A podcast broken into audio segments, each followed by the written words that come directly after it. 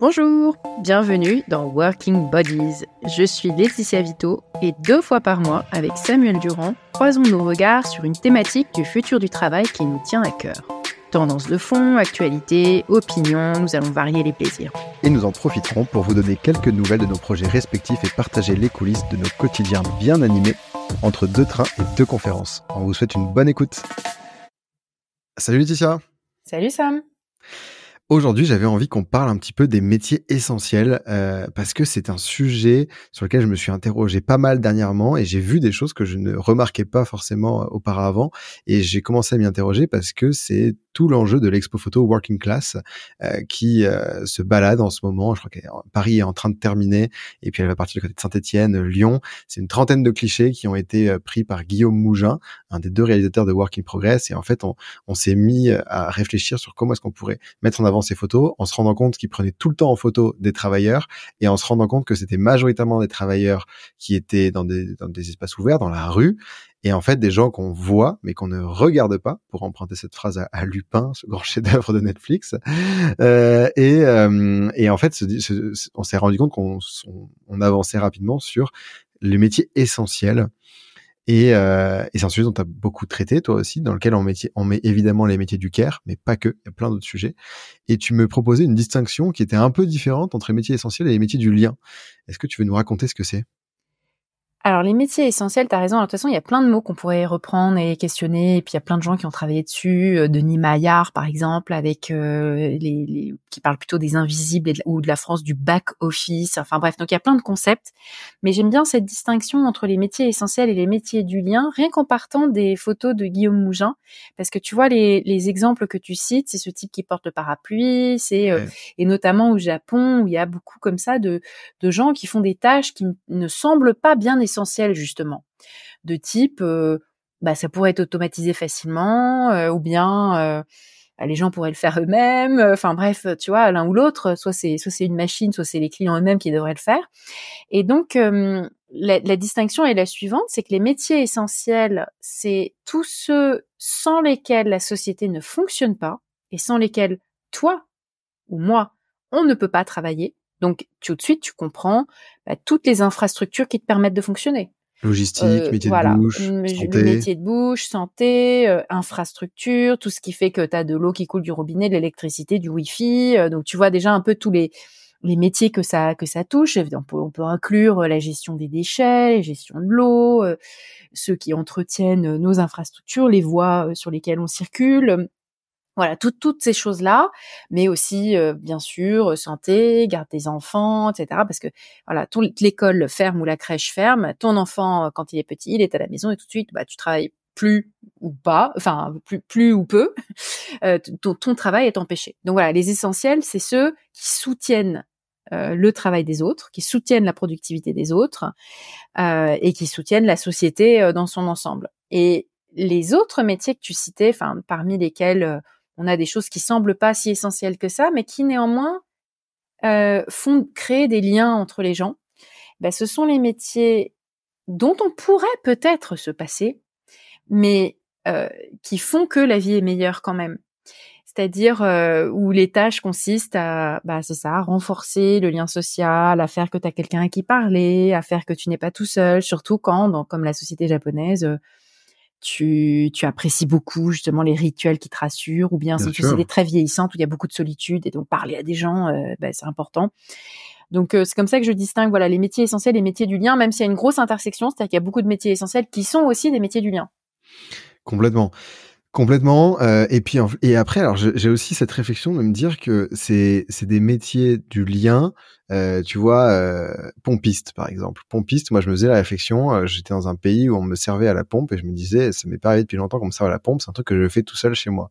Euh, et euh, et je vis pas l'expérience de façon négative quand je me sers moi-même de l'essence je trouve que c'est un peu un luxe quand on vient me la servir moi-même, et que le prix est le même en plus d'ailleurs pour mon essence. Euh, mais, euh, mais tu vois, je me dis, est-ce, est-ce que c'est, est-ce que c'est un métier qui devrait disparaître ou pas? Euh, et en fait, en y réfléchissant, je me disais, mais qui suis-je pour juger de ça en fait? Euh, Parce que la personne qui fait ça, tu, alors tu peux te dire, bah ouais, c'est un métier qui est dangereux. Euh, c'est un métier sur lequel tu es exposé à des vapeurs, à des sens qui sont pas très agréables, certainement pas très bonnes pour la santé, euh, sur lequel il peut y avoir des voitures, des gens qui conduisent n'importe comment, parfois des gens qui sont pressés, qui sont mal polis. Au contraire, c'est le métier du lien. T'as des gens qui sont très contents de discuter, tu vois, mais tu peux aussi avoir des gens qui sont pas très contents. Et donc je me disais, c'est un métier qui a priori devrait disparaître parce que. il y en a encore beaucoup en France des pompistes? En France, je sais pas s'il y en a énormément. Hein. Je crois en qu'il France, vraiment, il y en a avoir extrêmement peu. Ouais, il y en a plus, il y en a plus énormément. Hein. Il y a, plus du tout. Il y a des pays dans lesquels c'est vraiment la norme, mais il y a des, mais euh, mais en France, il y en a très peu. Je crois que chez mes parents et pendant, pendant pas, il y a pas si longtemps, ça a disparu, hein, mais il y a trois, quatre ans encore, avant Covid, il y avait encore un pompiste. Alors mes parents, c'est la campagne lyonnaise, mais c'est pas non plus au fond du fond du truc. Quand on est, je sais pas, on est à 25 minutes de Lyon, ça existait encore. Euh, mais euh, mais tu vois, et après je me dis, ces gens-là, en fait, peut-être qu'ils se régalent à faire ça, peut-être qu'ils adorent ce métier-là. Euh, et, et, moi qui juge ce métier comme étant quelque chose de désagréable, de routinier, de pas passionnant, de peut-être dangereux, n'est peut-être pas du tout vécu comme ça, comme la personne. Et le travail a quand même, tu vois, cette dimension sociale, ce sentiment d'utilité, ce sentiment de reconnaissance, le fait de trouver sa place dans la société aussi, euh, à travers cet emploi que moi je juge comme n'étant pas très agréable et qui devrait disparaître. Et donc en fait, le côté essentiel d'un métier, il, est essentiel pour une personne, au-delà, au-delà même du fait de, pour la société, pour une personne, en fait, il peut apparaître quand même comme étant génial et euh, à conserver juste, juste parce qu'en fait, la personne l'aime ce métier. Alors, grosso modo, les métiers du lien, ils, ont tendance à être euh, supplantés par les métiers euh, essentiels en France, en tout cas. C'est-à-dire, les, cadences augmentent, on va plus garder un pompiste, on va de moins en moins garder des caissiers et des caissières parce qu'on va automatiser les choses. Et ce qui se passe, c'est que justement, toutes ces petites conversations, toutes ces petites interactions du quotidien, à la caisse, à la pompe, etc., vont en fait disparaître. On va les considérer comme étant euh, trop peu productives euh, et euh, conserver bah, les métiers les plus essentiels comme les gens en cuisine dans un restaurant. Et en fait, une espèce de recomposition à très grande échelle où tu as de moins en moins, tu vas avoir par exemple moins de serveurs, plus de prise de commande sur les tablettes ou prise de commande sur les grands écrans tu vois, sur des terminaux qui sont installés dans la restauration rapide. Et les, rares personnes que tu arrives à recruter, tu les mets en cuisine parce que là, tu peux pas faire faire par un écran et tu peux pas faire faire par le client lui-même. Et donc, tu vois, rien que dans l'hôtellerie-restauration, à quel point euh, les choses se sont transformées parce qu'on a largement fait faire tout ce qui est réservation, prise de commande, etc. sur un terminal, soit un terminal dédié, soit sur le smartphone par le client final. C'est très désagréable d'ailleurs. Moins, c'est si c'est mal conçu et c'est là où le design est important. Si c'est mal conçu, c'est très désagréable et puis tu perds justement juste ce, ce lien, c'est-à-dire ces petites interactions du quotidien euh, et puis tu intensifies les cadences du travail parce que au lieu de faire toute une série de tâches, parmi lesquelles papoter avec les clients, euh, t'en arrives à avoir des métiers où tu fais plus que euh, euh flipper des burgers, quoi. Apporter les euh, plats. Oui, t'es en cuisine. vraiment, vraiment juste les tâches considérées comme étant seulement productives, et puis on enlève tout ce qui est juste du lien.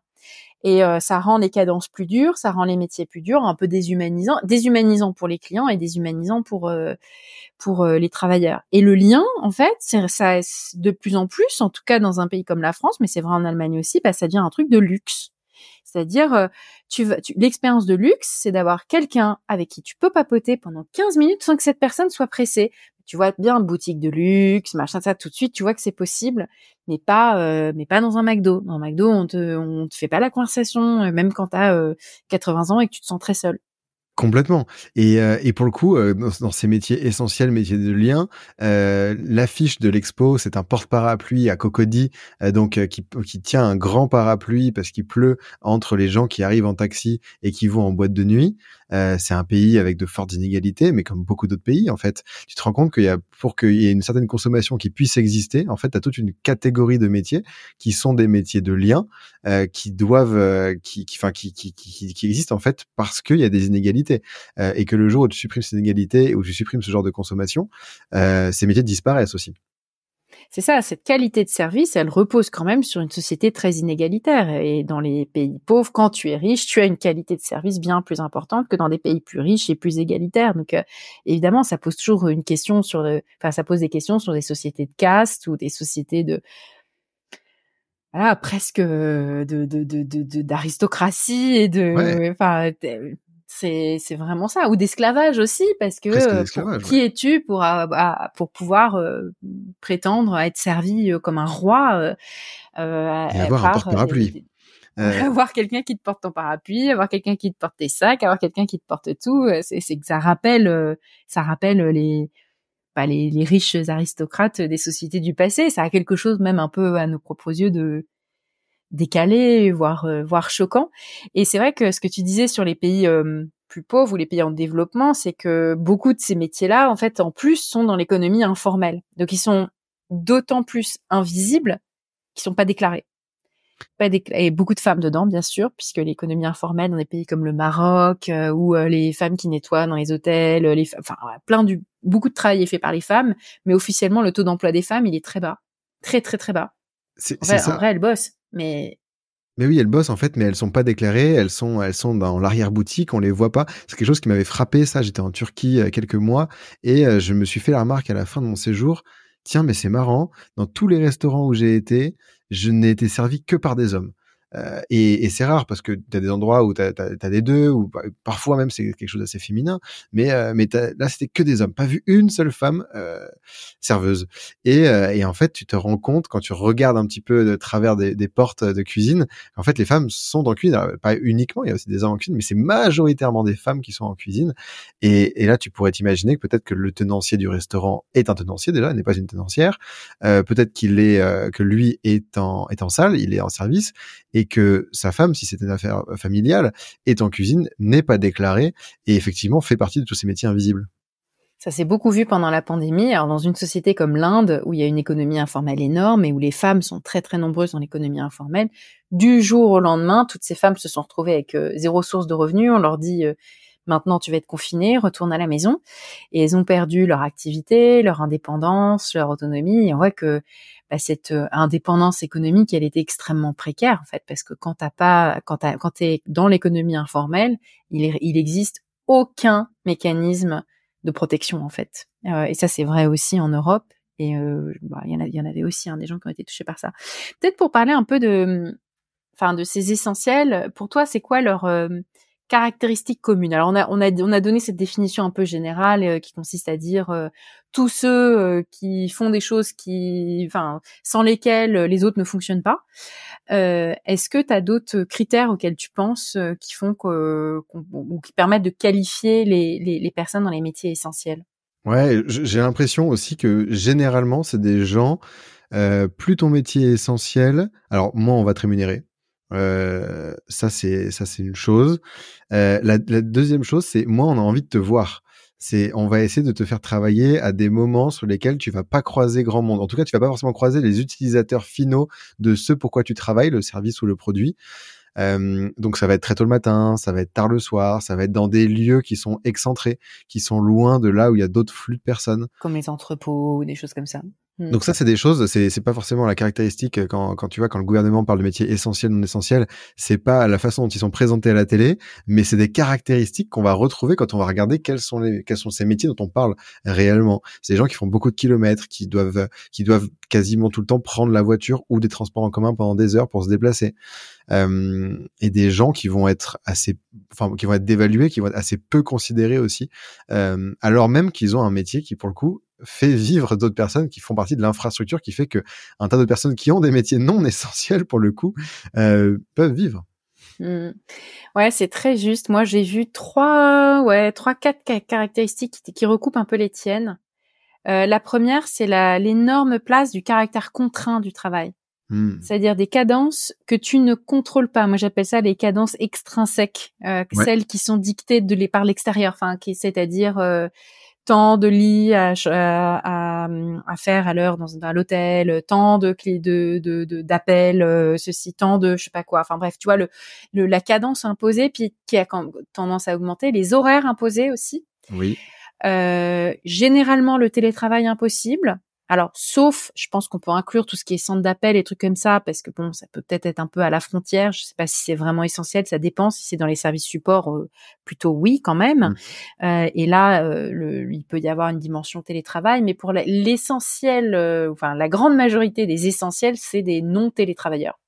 Oui, ah bah c'est clair. Et puis, dans ces caractères contraints, j'ajouterais qu'il y a une surreprésentation de personnes avec d'autres contraintes, des contraintes de vie de type famille monoparentale. Euh, par exemple, mmh. les mères euh, de famille monoparentale qui travaillent dans les services de, dans les soins, dans les services à la personne, etc.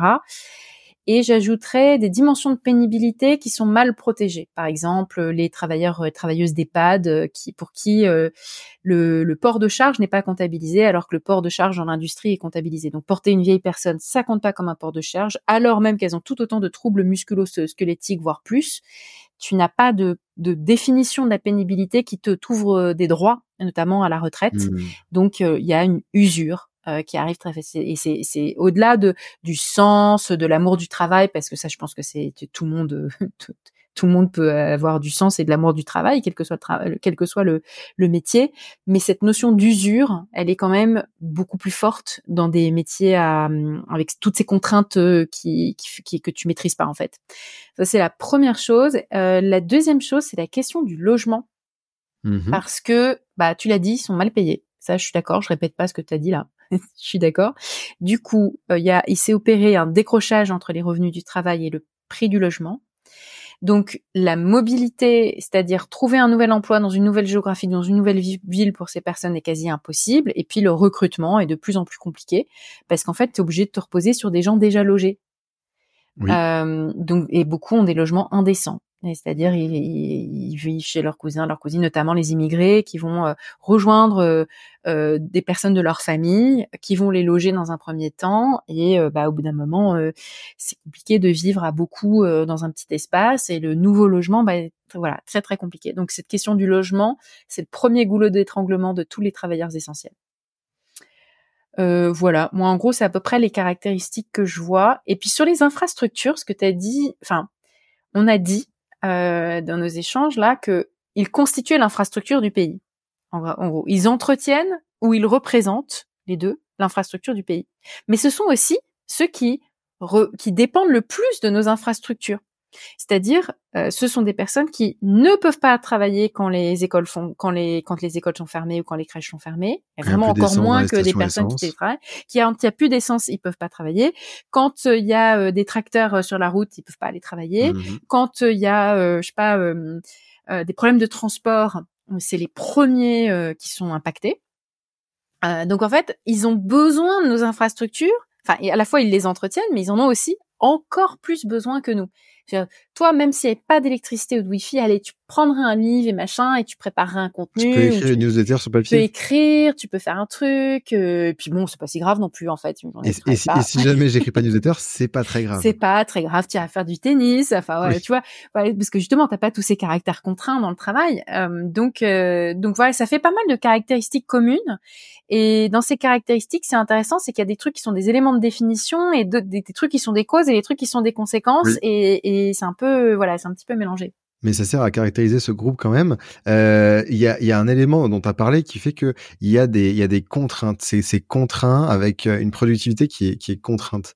Euh, ça, ça me rappelle du coup ton, ton livre, En finir avec la productivité, dans lequel tu proposes quelques pistes de solutions euh, en fin de en fin d'ouvrage et tu suggères notamment de, de ne pas simplement euh, mesurer la productivité en tant qu'indicateur, mais de trouver de nouveaux indicateurs pour valoriser aussi ces métiers différemment. Euh, Est-ce que c'est pas ça un des sujets aussi Ces métiers euh, essentiels, ils sont, ils se rassemblent parce que la productivité est très mal mesurée et du coup va être contrainte. Absolument d'accord. Et en fait, la, revalorisation des essentiels est essentielle. Enfin, vraiment, c'est sinon la productivité de tout le monde va chuter. Et c'est en, fait déjà un petit peu ce qui est en train de se passer, parce qu'à mesure, par exemple, que nos services de santé se dégradent, bah on voit que notre productivité se dégrade, soit parce qu'on est en mauvaise santé, soit parce que euh, il faut prendre un jour de plus euh, pour aller euh, très très loin chez le médecin parce que tu vis dans un désert médical ou pour prendre soin de quelqu'un qui est mal pris en charge par les structures par les structures de santé. Donc tout ça, c'est vraiment, euh, ouais, c'est, il en va en fait de l'avenir de la productivité que de revaloriser ces essentiels. On a oublié de dire qu'en fait, ils sont majoritaires dans notre dans notre monde du travail. On a oublié de donner mmh. un élément un peu quantitatif, si je puis dire, c'est que cette France du back office, pour reprendre l'expression de du, du, du génial Denis Maillard, ça représente, allez, entre 13 et 15 millions de travailleurs, selon euh, les métiers que tu ou que tu pas. Hein. Euh, on a tous ceux qu'on a cités, on peut ajouter les aides à domicile, euh, les aides soignants, les nounous, les agents d'entretien, les livreurs, les vigiles, les mmh caristes, les caissiers, etc., etc. Euh, ce qui est euh, presque 40% de la population active, donc bah, beaucoup plus qu'un tiers en fait, hein. moins de la moitié, mais beaucoup plus qu'un tiers. Ça, ça remet un petit peu les choses en place euh, parce que se dire que tu as quasiment une moitié des travailleurs qui sont pratiquement invisibles et qui sont très peu discutés ou regardés, alors beaucoup par les départements de ressources humaines des grandes entreprises parce qu'ils recrutent, on, les recrute ces travailleurs et on doit et on doit les gérer, mais très peu par les médias et notamment par les experts du Future of Work qui un petit peu, on dirait, ne parle que euh, aux cadres, euh, aux classes créatives, aux ingénieurs, etc. Et oublie un peu tout ce qui est nécessaire à leur survie, un peu comme Adam Smith a oublié que c'était sa maman qui lui préparait ses repas mmh euh, et qu'elle faisait bien partie de l'économie. J'aimais beaucoup ce passage dans, dans ton livre, il, était, il était très bien ce passage. Euh, il y a un autre sujet aussi dont je me suis rendu compte quand j'étais au Japon et j'en parlais avec Hiroshi Ono, qui est, qui est le professeur qu'on a interviewé là-bas, euh, qui, euh, qui, qui, est de dire que euh, il faut aussi se poser la question de dans quel monde on a envie de vivre en tant que consommateur, de quel de quel niveau euh, d'efficacité on a envie d'avoir pour tous les produits et pour tous les services. Et en tout cas, au Japon, ils sont arrivés à un niveau, tu vois, je crois que le, Shinkansen, le train japonais, euh, il est euh, en retard dans moins de 2% des, des, cas. Et quand c'est un retard, on parle de quelques secondes, elle est au plus une minute. Et dès que ça dépasse une minute, il y a des excuses officielles et, de, tout le monde et s'excuse platement. Ça doit bien changer de la Deutsche Bahn et même nous de la SNCF où on a des pourcentages bien plus élevés de retard des trains. Euh, je vais pas te demander de donner des chiffres parce que tu vas te, tu vas nous lancer après sur la Deutsche Bahn. Non, faut pas me lancer, faut pas me lancer sur la. Mais, mais, mais, en fait, ce sociologue japonais, tu vois, était parti en vacances avec sa femme euh, en Italie. Il avait visité les cinq terres et en fait, il avait du coup pris le train, euh, tu vois, entre euh, Florence, Milan, les cinq terres. Il s'était baladé un petit peu et puis il y avait pas d'horaire de train. il était au fond de la campagne et puis le train on lui dit bah il passera vers 16 h Mais vers 16 h c'est quoi? C'est 15h30, c'est 16h30. Et puis il a fini par prendre le train. Alors, il était très très étonné, mais le train fonctionnait. Il est fini par passer. Il pouvait pas acheter de ticket parce que les machines étaient cassées. Puis il s'est arrangé en fait. Il a trouvé un truc. Et puis ça l'a fait se questionner sur se dire en fait est-ce qu'on a vraiment besoin que le Shinkansen soit à l'heure, tout le temps, à la minute près, à la seconde près, euh, qu'il y en ait de façon si régulière et qu'en fait tout soit pensé dans l'expérience pour que tout soit optimisé. Eh ben peut-être pas en fait. Et il faut arriver à se poser la question du niveau de service et de produit qu'on a envie d'avoir et de dire que parfois on a été un peu trop loin dans la complexification de l'économie, dans la complexification de l'expérience utilisateur de chacun. Et c'est pas qu'une question parfois euh, d'inégalité euh, et, de se dire qu'il y a une classe qui consomme énormément pour une autre classe qui, qui subit énormément, mais de se dire que là parfois on va juste un peu trop loin dans notre niveau d'attente euh, et qu'on peut revenir sans que ce soit trop compliqué euh, à la suppression d'un certain nombre d'emplois qui sont euh, qui sont des emplois très précaires dont on n'a pas nécessairement besoin. Je pense à tout le fast delivery aussi, tu vois, toute la, livraison de se faire livrer en quelques minutes des commerces qui sont généralement, je sais pas, à moins d'un kilomètre, de deux kilomètres de chez soi parfois c'est hyper efficace. Euh, tu te dis ouais, c'est un service génial en fait. Euh, tu as une mobilité qui est réduite, tu es une personne âgée, tu peux pas manger des cuisines euh, compliquées, t'arrives pas à porter tes courses, hyper pratique. Sauf que la réalité c'est que les utilisateurs d'Uber Eats, c'est des gens comme moi qui peuvent complètement aller euh, aller se lever, sortir, descendre et aller chercher leur leur petit plat ou manger sur place. En fait, ce que tu dis c'est que c'est toujours un arbitrage en fait. C'est un arbitrage justement qui joue beaucoup sur ce niveau d'inégalité. Parce que si pour faire fonctionner ton truc euh, au niveau 100%, au plus haut niveau de qualité, tu as besoin d'énormément de gens qui vont être euh, euh, pressurisés, maltraités, mal payés, etc. bah, est-ce que ça en vaut la peine? Est-ce que ça apporte plus de valeur à quelques-uns que ça n'apporte de perte de valeur euh, à, d'autres. Et en fait, il y a toujours une espèce d'arbitrage à faire. Après, il existe des sociétés plus égalitaires, comme des sociétés, je sais pas, comme en Scandinavie, où les trains marchaient bien. Euh, simplement, c'est beaucoup plus cher pour tout le monde, mais tout le monde est beaucoup plus payé. Donc, tu as quelque chose qui est plus aplati, tu vois, en termes de niveau d'inégalité, et ça fonctionne quand même assez bien. On, accepte de mettre le prix euh, que, doit coûter un, haut niveau de service, et puis on arrive quand même à mutualiser les ressources pour les offrir au plus grand nombre. Mais ça représente une bonne partie de ton salaire euh, de payer tes transports en commun parce que c'est cher. En fait, mmh. c'est voilà, tout le monde paye assez cher. Après, tu peux quand même une partie qui est, tu peux subventionner euh, les les transports pour certaines certains individus, les étudiants, etc. Mais euh, mais bon, on accepte d'y mettre le prix, quoi. C'est clair. On arrive à la fin de ce podcast. Laetitia, euh, c'est quoi les nouvelles? Tu bosses sur quoi en ce moment? T'es dans quel coin? Qu'est-ce que tu fais? Alors là, je suis à Paris. Je vais faire une, intervention, une, masterclass euh, sur euh, la diversité et l'inclusion en anglais, euh, avec voilà toute une partie sur les biais cognitifs et puis toute une partie sur pourquoi il faut aller bien au-delà des biais cognitifs pour comprendre quelque chose, à comment augmenter plus, enfin augmenter la diversité dans ses équipes. chouette projet vidéo, donc ça j'ai j'étais contente mmh de, de, faire ça avec nos amis de Mon Studio TV avec qui on avait fait les cafés freelance pendant euh, presque deux ans. Euh, donc ça, c'était un bon petit, euh, un, bon petit plaisir de les revoir. Et puis la semaine, enfin cette semaine, je vais partir en Pologne. Enfin, d'abord Vienne et la Pologne. Euh, et je euh, vais passer par Auschwitz, euh, voilà une journée Auschwitz avec un groupe de femmes. J'ai jamais mis les pieds, donc c'est ma première fois. Il faut quand même le faire une fois. donc voilà, j'y vais et puis j'en profiterai aussi pour visiter, visiter Cracovie, qui est une ville que je que je, dans laquelle je n'ai encore jamais mis les pieds non plus. Donc voilà, ça va être une semaine viennoise, enfin autrichienne et polonaise. Canon, ça, ça donne envie, ça va être un sacré trip aussi. Euh, et toi alors, cette semaine et ces prochains jours? Écoute, euh, moi j'ai repris les, les interventions. Euh, j'étais à Paris, Lorient, Paris là ces derniers jours, et puis euh, je vais je vais du côté de Grenoble, je vais du côté de Mont-de-Marsan pour des projections. Alors il y a, a quelques-unes sur le documentaire Time to Work encore précédent, et puis surtout je commence à parler un peu d'intelligence artificielle et de comment est-ce qu'on fait en sorte que ce soit un outil choisi et non subi. Donc je prépare un peu les prochaines interventions avec le documentaire. J'ai pas encore le documentaire, mais je commence à en parler un peu avec quelques petits bouts de scène dans certaines euh, certaines interventions. Et puis euh, et puis je prépare surtout euh, la grande soirée, la Whip Expedition Night, là, qui m'occupe énormément. On s'en rapproche, hein, c'est dans un mois quasiment. donc il y a encore pas mal de, choses à préparer pour le déroulé de la soirée. Ça devrait être assez cool. J'ai super hâte. Grande kermesse du travail à Paris. Ça va être super. Le 5 mars, il reste encore des places? Il reste moins de 5% des places de dispo. 95% sont. Donc bah, dépêchez-vous alors si vous n'êtes pas encore inscrit. Ouais, on vous mettra le lien dans, dans la description de l'épisode euh, si, si ça vous intéresse. Euh, il faut y aller euh, dès maintenant. Et puis et puis là, je vais partir à la montagne. Je, je vais avec des amis faire télétravail ski, ce que je fais un peu chaque année. Mais tu vois, on se, on se rassemble, on est une dizaine, c'est avec mes potes de prépa, et et on fait à la fois, alors on bosse un peu, on bosse quand même beaucoup, ça dépend des gens, mais on est, moi j'aurais quand même pas mal de choses à faire. Et puis et puis en fonction des conditions, en fait, on laisse tout tomber pour aller skier et on bosse à d'autres moments quand les stations sont fermées. Génial, ça fait très envie. Et eh ben, je te souhaite plein de bonnes choses pour euh, cette semaine et puis le, ski, les conférences, euh, les projections et, et, plein de plaisir. Merci Laetitia et on se revoit dans deux semaines. Ciao. Salut Sam. Merci d'être encore avec nous. Si l'épisode vous a plu, on adorerait que vous nous laissiez 5 étoiles sur votre plateforme d'écoute préférée. C'est ce qui nous permet de faire connaître le podcast plus largement. Et partagez cet épisode à deux de vos amis pour faire vivre ces réflexions. On se retrouve dans deux semaines D'ici là, on vous souhaite le meilleur.